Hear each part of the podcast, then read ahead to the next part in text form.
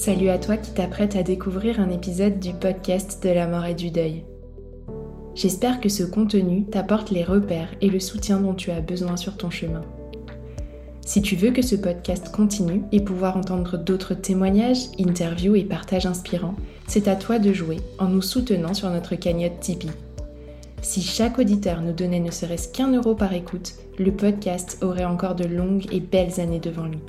Alors c'est le moment d'y penser, de t'arrêter et de valoriser notre travail. Toutes les infos pour contribuer sont en descriptif de cet épisode.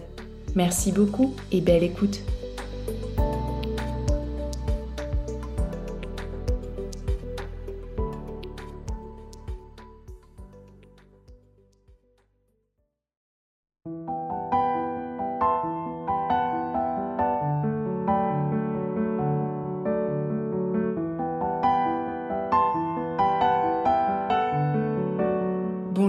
Toutes et tous et bienvenue sur le podcast de la mort et du deuil, le podcast qui offre une bulle de réconfort à tous les endeuillés. Je suis Tiffany, accompagnante professionnelle du deuil et je réalise ces épisodes aux côtés d'Elsa, ingénieure du son. Avant de commencer, je vous rappelle que vous pouvez laisser 5 étoiles au podcast sur votre plateforme d'écoute préférée pour lui permettre de gagner en visibilité.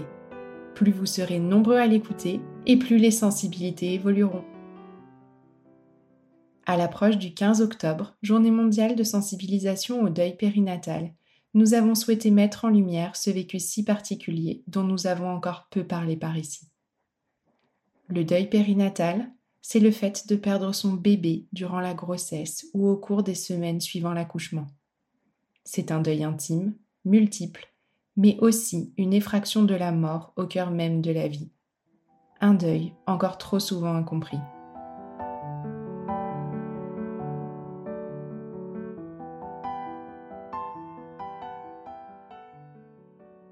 Bonjour, je suis Stéphanie, j'ai 45 ans. Je suis mariée à Julien et je suis la maman de deux enfants. Un qui est à mes côtés euh, tous les jours physiquement et l'autre qui l'est un peu différemment. Je suis aussi l'humaine dévouée de deux félines. Côté pro, je suis accompagnante et formatrice spécialisée en psychotrauma et en périnatalité.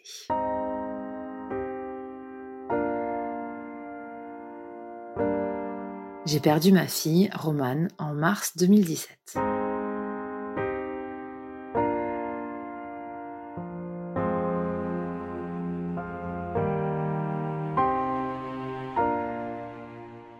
Vous parler de tout ça, je vais repartir un petit peu en arrière. Euh, j'ai eu une première vie euh, adulte euh, hyper riche et remplie de musique, de concerts et de voyages. Je voyageais beaucoup pour mon premier travail et la construction d'une famille était vraiment à mille lieues de mes pensées.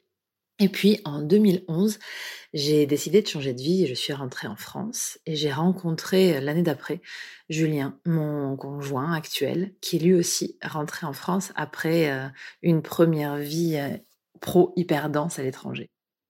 On s'est rapidement installé ensemble et on a aussi rapidement évoqué l'idée d'avoir un enfant. À ce moment-là, j'avais 34 ans et je me disais que j'avais j'avais encore le temps. Un an après, on a réalisé que bah, j'étais toujours pas enceinte.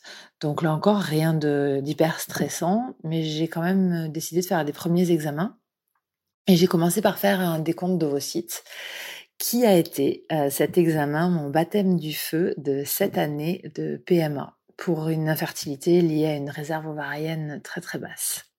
Je vais passer sur les détails de la PMA, mais en gros, ça a été long et difficile surtout la première partie en France, parce qu'en fait, deux ans après, début 2016, on est parti en Espagne pour euh, passer en protocole de FIV avec un don d'ovocytes. Comme j'avais pas de réserve ovarienne, il y avait plus de possibilités euh, que ça fonctionne grâce à un don d'ovocytes et c'était très ok pour moi. Dès notre première rencontre avec le médecin et l'équipe euh, en Espagne, contrairement à ce qu'on avait vécu en France, on s'est senti hyper soutenu, très entouré. Une donneuse a été trouvée très rapidement et un premier transfert a été programmé. Et fin juin 2016, j'étais enceinte de Romane. Le jour où j'ai appris que j'étais enceinte, c'est assez fou dans mon souvenir. Avec Julien, on était sur un gros événement très intense de plusieurs jours et on a appris la grossesse là, au milieu de tout ce monde euh, qui avait aucune idée de ce qu'on vivait. Ce souvenir, il est à la fois un peu euh, surréaliste et hyper précieux. On a investi cette grossesse à fond et tout de suite. Ouais, j'avais de petites angoisses, mais, euh, mais en gros, j'allais hyper bien, mon bébé se développait super bien tout roulait. On avait un suivi mensuel et j'y allais vraiment avec joie. Euh, à chaque fois, c'était une rencontre avec ma fille. Des cinq mois de grossesse, on a fait de l'autonomie et Julien a alors pu jouer avec elle et la faire bouger, c'était top. en gros, c'était une grossesse de rêve.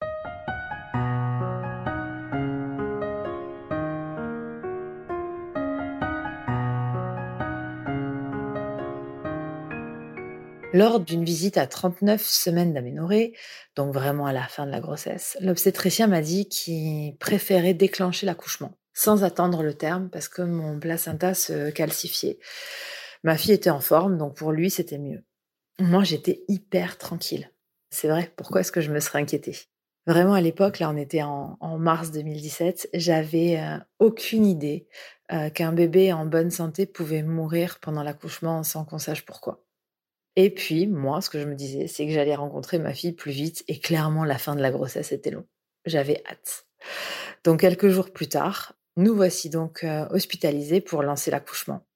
La sage-femme qui nous a installés dans la salle de naissance était adorable. C'était la fin de sa garde et malgré tout, elle a pris le temps hein, d'installer euh, la perf, de me rappeler tout ce qui allait se passer dans la journée, enfin en tout cas dans, les heures qui allaient venir, pour euh, ben, accompagner mon bébé à arriver euh, le plus vite possible. Puis elle nous a dit au revoir et elle est partie. La sage-femme suivante est arrivée au bout d'un moment et euh, ben là ça n'a pas été la même. J'ai aucun souvenir qu'elle se soit présentée. Je pense qu'elle a dû le faire, mais je me rappelle pas. je me rappelle de ce qui s'est passé juste après, où en fait elle m'a examinée sans me prévenir et surtout elle a percé directement la poche des os sans me le dire. Moi, je savais pas du tout qu'on allait percer ma poche des os là comme ça. Et elle l'a fait, parce que quand je lui ai bien évidemment demandé pourquoi elle avait fait ça comme ça, au prétexte que ça, ça allait accélérer le travail, euh, globalement, ça a surtout fait un mal de chien. J'avais prévu un, accouchement euh, physio et pas du tout réfléchi à l'intensité de la douleur des contractions en cas de déclenchement. Donc, j'étais pas prête. Pendant deux heures, j'ai tenu, et puis au bout de deux heures, j'ai demandé euh, la péridurale, j'en pouvais plus. C'était trop douloureux. J'avais des notions en tête de mon métier, donc ça m'a permis de rester euh, connectée à l'accouchement de ma fille, et ce même avec une péri bien chargée qui faisait que je sentais pas du tout hein, le bas de mon corps. Et l'accouchement s'est plutôt bien passé. En gros, je suis rentrée à 7 heures du matin et à 15h36, ma fille naissait et mourait en même temps.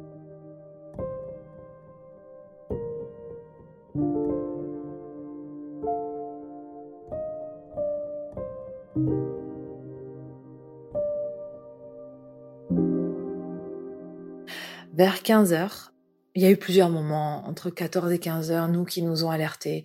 On voyait que son cœur arrêtait de battre, on appelait à l'aide, on nous disait que c'était normal. Mais comme on n'y connaissait rien, en fait, on a laissé faire. Et à 15 heures, la sage-femme a appelé l'obstétricien très rapidement parce qu'en fait, alors qu'elle m'examinait, elle a vu que ma fille arrivait. Son cœur battait très bien. J'ai poussé deux fois et elle est arrivée, mais elle était très pâle. Je l'ai eu une fraction de seconde sur moi avant que l'infirmière péricultrice qui était là ne l'emmène en courant. En fait, je me rappelle du moment où on me la pose et tout de suite, l'infirmière qui part avec elle. Et euh, moi qui comprends rien. Et là, il y a des minutes immenses qui ont commencé. Je voyais la sage-femme qui s'agitait dans la salle. L'obstétricien qui m'a serré la main en me disant félicitations et qui est parti. Et surtout, euh, le silence. Quand je repense à ce moment-là, j'ai l'impression qu'il n'y a plus de son. Au bout de quelques minutes, j'ai demandé des nouvelles de ma fille et la sage-femme n'a pas répondu. Euh, Julien est donc sorti et il est allé euh, vers la salle de réa. Et là, il a vu notre fille avec toute l'équipe autour. Il a, il a compris très rapidement Et il a aussi été tout de suite pris en charge par l'équipe de Réa. Par contre, c'est lui le premier qui est rentré dans la salle dans laquelle moi j'étais. Et donc, c'est lui qui m'a fait comprendre le premier que Romane était morte.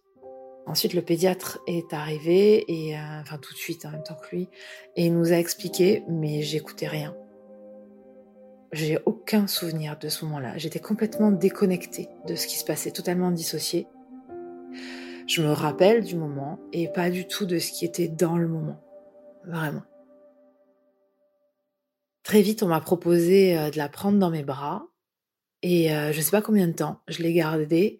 Mais ce que, dont je me rappelle, c'est que j'aurais aimé qu'on nous laisse seuls. Il y avait tellement de monde autour de nous.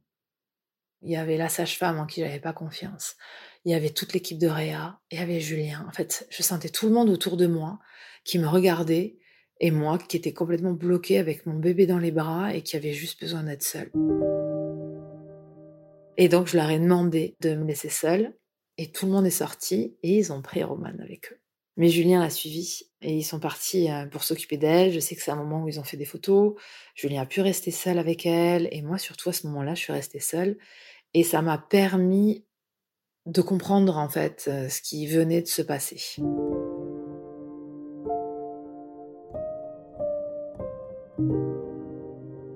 Très rapidement, tout le monde est revenu. Et là, j'ai demandé à partir de cette salle euh, vite. Elle était remplie de sang. Je venais de réaliser qu'elle était remplie de sang et vraisemblablement du sang de ma fille. Donc, on nous a ramenés euh, dans le service euh, de maternité. On nous a mis dans une autre chambre, à l'autre bout du service. Et là, la soirée a commencé et elle a été très difficile. plein de monde est venu, il a fallu prendre des décisions l'autopsie, les obsèques, les papiers, et tout ça sans savoir ce qui s'était passé, sans savoir pourquoi euh, notre fille était morte.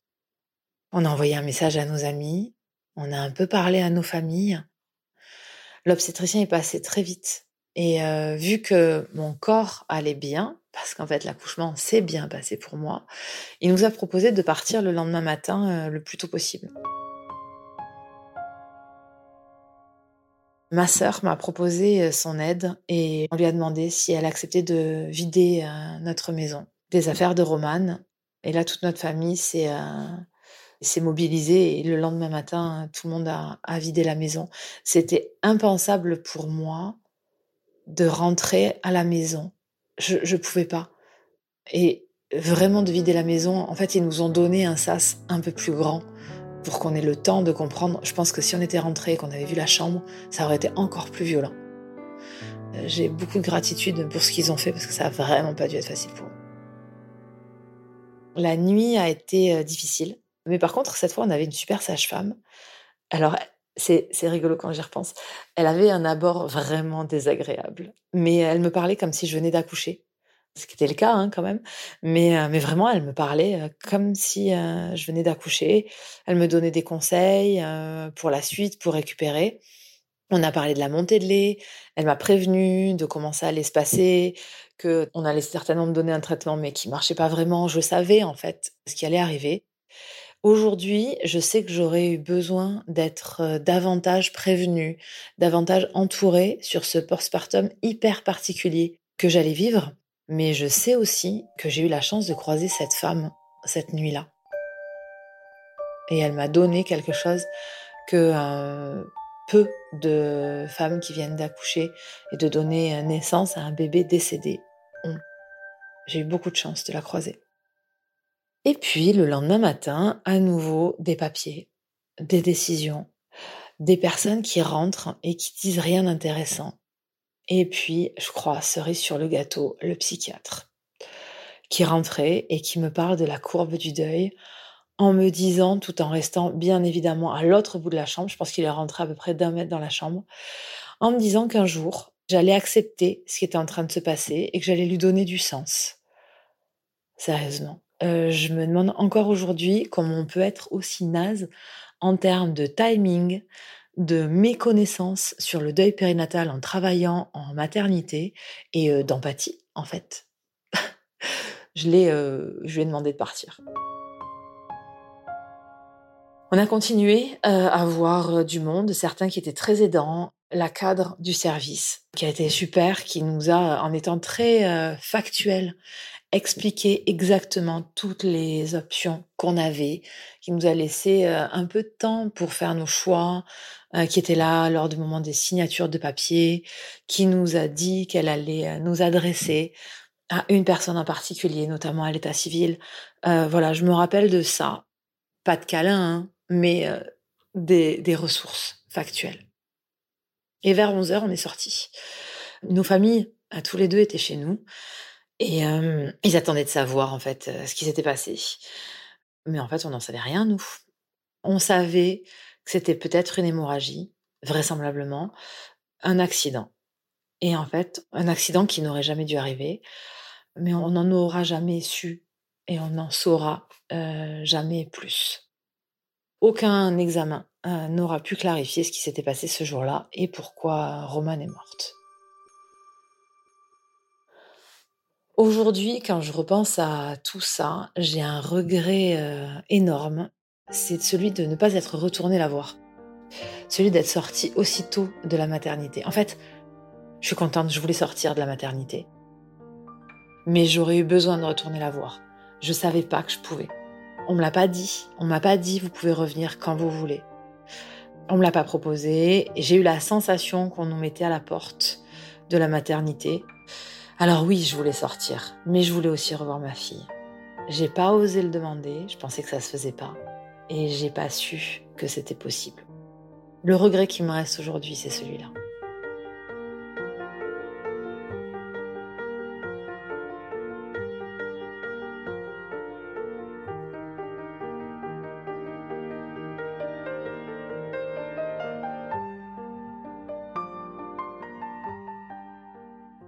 Les jours suivants ont été euh, chargés. la déclaration de décès à l'état civil, euh, la visite aux pompes funèbres pour choisir un cercueil et une urne, la discussion sur la taille de l'urne. Mais vous savez, euh, à cet âge-là, les cendres qu'on recueille, c'est surtout le cercueil. Ok, merci. Je n'avais vraiment pas besoin d'entendre ça. La préparation de la cérémonie, le choix des musiques, la cérémonie, en tout petit comité. Ça aussi, c'est un truc que je regrette aujourd'hui. J'aurais aimé que nos amis euh, soient là, que Roman existe au moins par cette cérémonie euh, pour eux. La partie de la cérémonie, c'était euh, l'incinération. On avait imprimé ces photos et on les avait mises dans un grand cahier, sans obligation de l'avoir mais tout le monde est allé ouvrir le cahier, tout le monde a souhaité la voir. Et la deuxième partie, c'était dans une forêt au bord d'une rivière. Et je me rappelle la libération que j'ai ressentie à ce moment-là, comme si je venais enfin d'accomplir tout ce que je pouvais faire de mieux pour ma fille. D'ailleurs, huit jours après sa mort, j'ai dormi pour la première fois.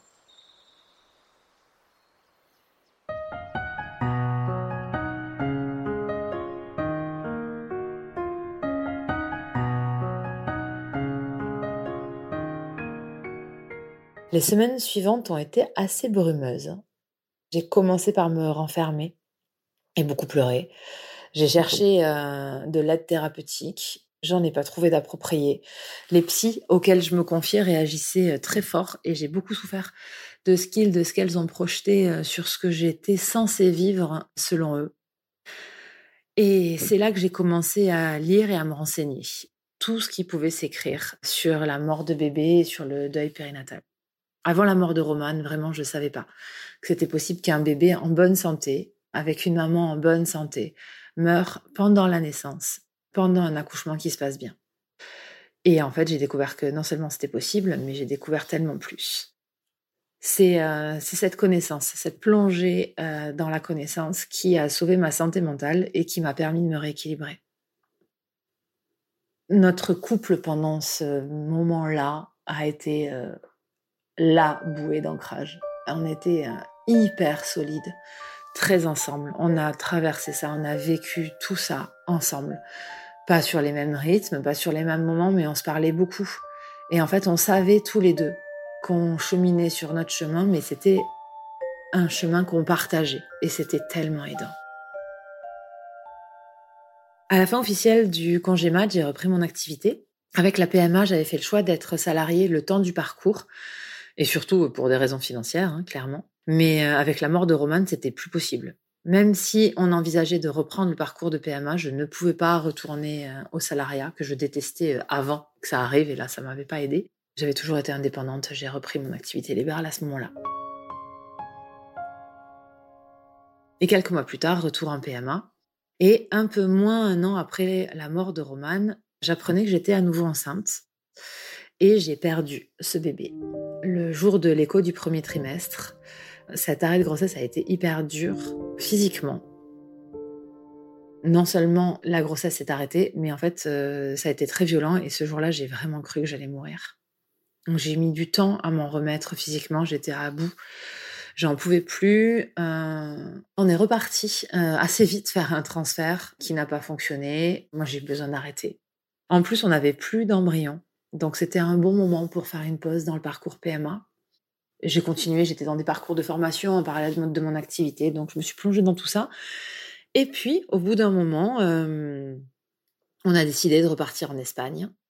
Il fallait refaire des démarches pour retrouver une donneuse, etc. Et là, j'ai délégué euh, toute l'organisation. Je me suis quasiment occupée de rien. Et puis, euh, j'ai tellement délégué que j'ai même pas fait attention aux dates. Et euh, un jour, je reçois le nouveau protocole et la date du transfert. Et là, on a pris conscience que c'était exactement les mêmes dates que pour Roman. Le transfert devait avoir lieu le 25 juin. Et je me rappelle de ma remarque sur le timing. J'ai dit à Julien que bah, cette fois, ça allait marcher. Le transfert a fonctionné et neuf mois plus tard, neuf mois d'une grossesse vécue avec un niveau d'angoisse maximal, arrivait mon fils.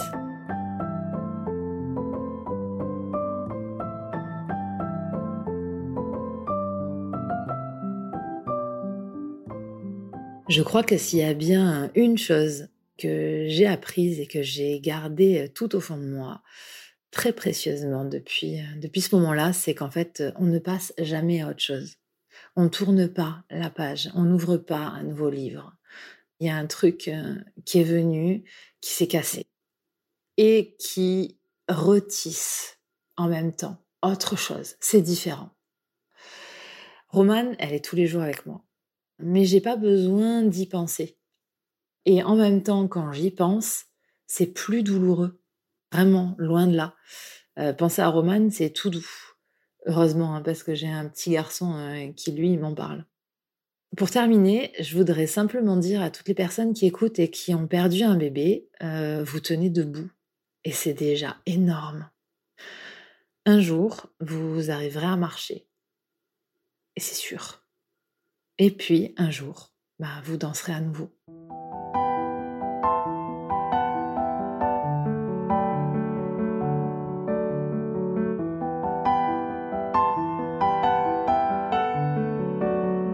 Si cet épisode vous a plu, n'oubliez pas de le dire en laissant 5 étoiles sur votre plateforme d'écoute préférée et un commentaire sur Apple Podcasts.